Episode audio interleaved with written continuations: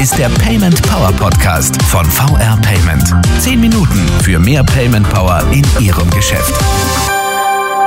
Hallo zusammen und willkommen zum Payment Power Podcast mit mir. Mein Name ist Willi Cornell und bei mir ist Marco van der Ersil, Gründer und Geschäftsführer von äh, We Retail. Schön, dass Sie hier sind. Stellen Sie sich doch selbst kurz vor. Ja, vielen Dank für die Einladung. Freue mich sehr, hier äh, zu sein. Zu meiner eigenen Persönlichkeit. Seit mehr als zehn Jahren als internationale Unternehmer unterwegs. Mit Fokus auf die Entwicklung und Implementierungen von innovativen digitale Omnichannel-Lösungen. Mhm. Bin durch meine viele Reisetätigkeiten, sag mal, sehr viel konfrontiert worden mit die rasanten Entwicklungen in äh, China. Äh, hab diese dann auch äh, hautnah erlebt und auch verfolgen können. Besonders im Bereich Payment ist äh, China ein Vorreiter für digitale Lösungen. Diese Lösungen eröffnen für den deutschen Handel für Klein-, Mittel- und äh, auch Großbetriebe auf effiziente Art und Weise große Möglichkeiten, kurzfristig, aber auch langfristig, sowohl vor Ort, aber auch lokal in China, große Möglichkeiten. Und darum ist auch dazu gekommen, dass seit zwei Jahren haben wir in enge Zusammenarbeit mit VR Payment eine Lösung herum diese chinesische Zahlungsakzeptanzen, Alipay und WeChat Pay, entwickelt. Und der Fokus darauf liegt auf die kauffreudigen chinesischen Touristen, mhm. die auch in Deutschland sehr viel vor Ort sind, aber noch viel mehr vor Ort sein werden. Gehen wir es doch einmal durch die Dinge, die Sie angesprochen haben. Sie haben schon gesagt, von China lernen in Sachen Payment und chinesische Touristen im Grunde auch überzeugen. Starten wir mal vorne. Was ist denn die Lösung? Wie heißt die? Was kann sie? Und für wen ist sie? China Solution, das ist sag mal der Name. Das war erst ein äh, Projekttitel, jetzt ist es der offizielle Marktlaunch und äh, Titel dafür ist ein moduläres In-App Leistungspaket zur Gewinnung einer kauffreudigen Zielgruppe, die chinesische Touristen, die in Deutschland auch immer mehr an Bedeutung gewinnt. Es verschafft mit den Leistungen von VR Payment einen bequemen und einfachen Zugang zu diesen chinesischen Konsumenten. Es bietet für diese Zielgruppe die vertraute Zahlungsverfahren und Services, die sie eigentlich täglich auch in China nutzen mhm.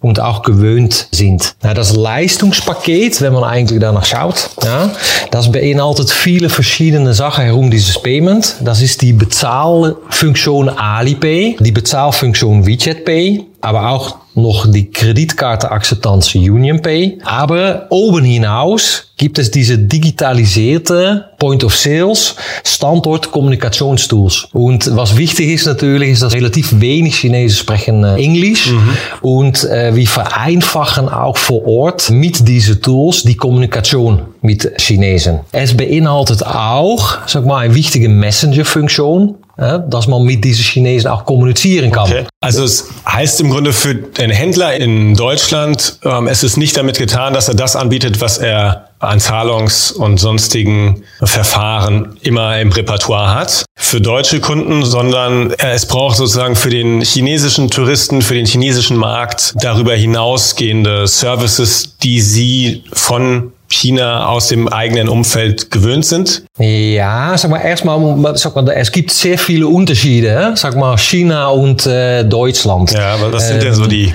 wichtigsten für den Händler? Ja, wenn wir zum Beispiel schauen nach, äh, sag mal, Zahlungen, äh, wir sind natürlich gewöhnt mit Visa, Mastercard, PayPal und mhm. so weiter.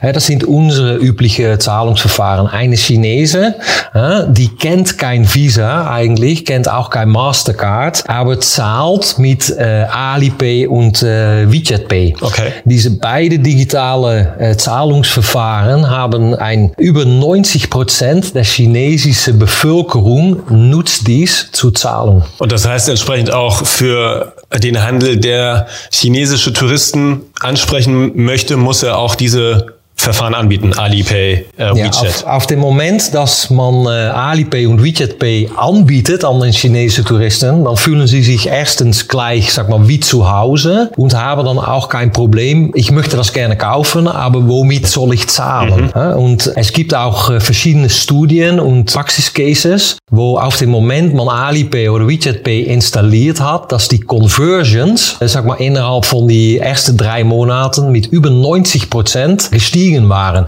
Es vereinfacht einfach auch die Kommunikation. Es löst ein Basisproblem wie zahle ich. Okay, und das ist dann sozusagen der ganz klare Mehrwert für den Händler in Deutschland. Er steigert die Conversion Rate bei chinesischen Touristen in Deutschland. Ja, das ist ein, aber sag mal, hinüber hinaus, die Chinesen nutzen, äh, sag mal, die beiden Zahlungsverfahren nicht nur als Zahlung. Mhm. Äh, das Gute ist, dass, sag mal, beide bieten herum äh, das Zahlung verschiedene Möglichkeiten. Und wenn wir zum Beispiel Alipay in Betracht nehmen, ein Chinese kennt kein TripAdvisor. Nou, was nutzt ein Chinese, wenn er, sag mal, im Ausland unterwegs geht? Dann nutzt er, sag mal, A, sein Alipay Zahlungs-App. Weil innerhalb der Alipay Zahlungs-App gibt es auch eine Art Reiseführer. Mhm. Man kann, sag mal, sich darin listen lassen als äh, Händler.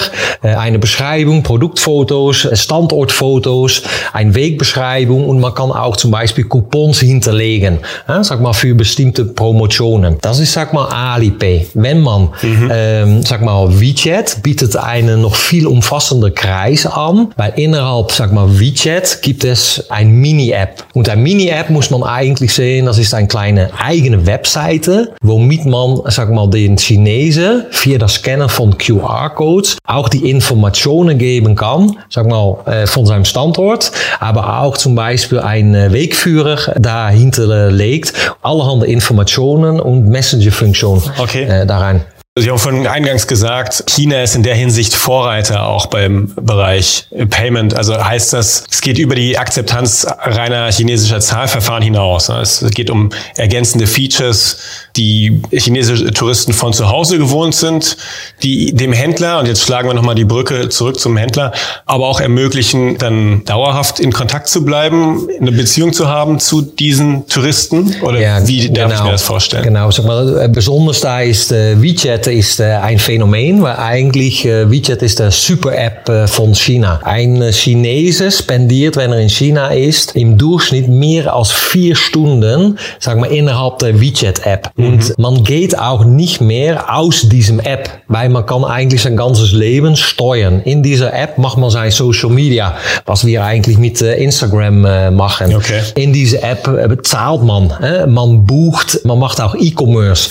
Man kann sein Produkte kaufen kaufen via in der Mini-App hinterlegte E-Commerce-Lösungen. Okay, heißt also für mich als Händler habe ich den Vorteil, nicht nur wenn der Tourist bei mir in der Stadt ist, in der ich meinen Laden habe, kann ich ihn anziehen, sondern ich baue eine Beziehung zu ihm auf. Ich werde sozusagen Teil seiner auch Social Media Lebenswelt, auch wenn er schon längst wieder zurück in der Heimat ist. Ja, und das ist, sag mal, das ermöglicht, sag mal, diese App und äh, das ist auch die Lösung, worauf wir fokussiert sind. Normalerweise ist ein Tourist ein einmaliger Kunde mhm. ja, und kommt rein, man muss ihn reinziehen in diesen Standort. Mit diesen Lösungen, diese Add-ons, was wir machen, ja, kommunizieren wir schon im Voraus mit den chinesischen Touristen und locken die, sag mal, in den jeweiligen Standort. Dann, wenn der chinesische Tourist, sag mal, wieder das Geschäft verlässt, ist normalerweise ein Tourist ein verlorener Kunde. Mhm. Aber sag mal, durch dass es äh, möglich ist, um innerhalb dieser WeChat-App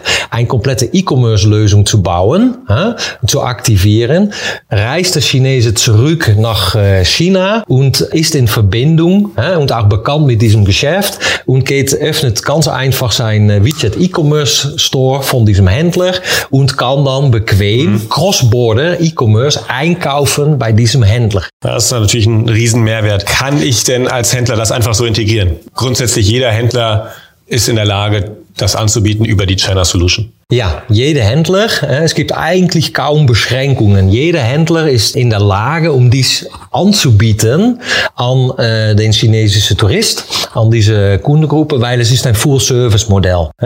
Von der Einrichtung bis zum Verwaltung, alles wird erledigt und ausgeführt durch mhm. die China Solutions. Das Einzigste eigentlich, was ein Händler äh, zur Verfügung stellen möchte, wenn er eine E-Com-Lösung auch anbieten möchte, sind eigentlich sein, sein Produkt, was er verkaufen möchte, äh, sein gewünschte VK-Preis äh, und eine Produktbeschreibung. Und alle chinesische Übersetzungen, das Einpflegen in die äh, Mini-App-Lösungen. Alles wird verwaltet bis hin zu ein äh, Vorort in China äh, haben wir ein Chinese Customer Support. Weil wenn es Fragen sein würde oder geben würde von chinesischen Touristen, wenn die wieder zurück sind in China, das wird alles komplett erledigt durch die äh, China. Auch abgebildet. Herzlichen Dank, Herr van Ersel. Das sind äh, wahnsinnig spannende Einblicke, wie Händler aus Deutschland einen Zugang zum chinesischen Markt gewinnen können und eine Beziehung zum Kunden aufbauen und was wir vielleicht auch tatsächlich in der Beziehung von China und von Asien lernen können. Herzlichen Dank. Gerne gemacht.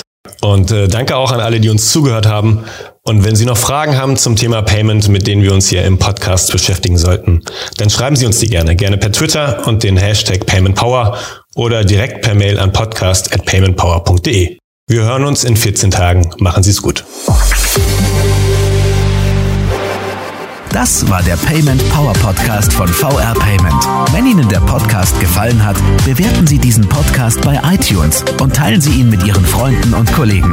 Der VR Payment Power Podcast. Zehn Minuten für mehr Payment Power in Ihrem Geschäft.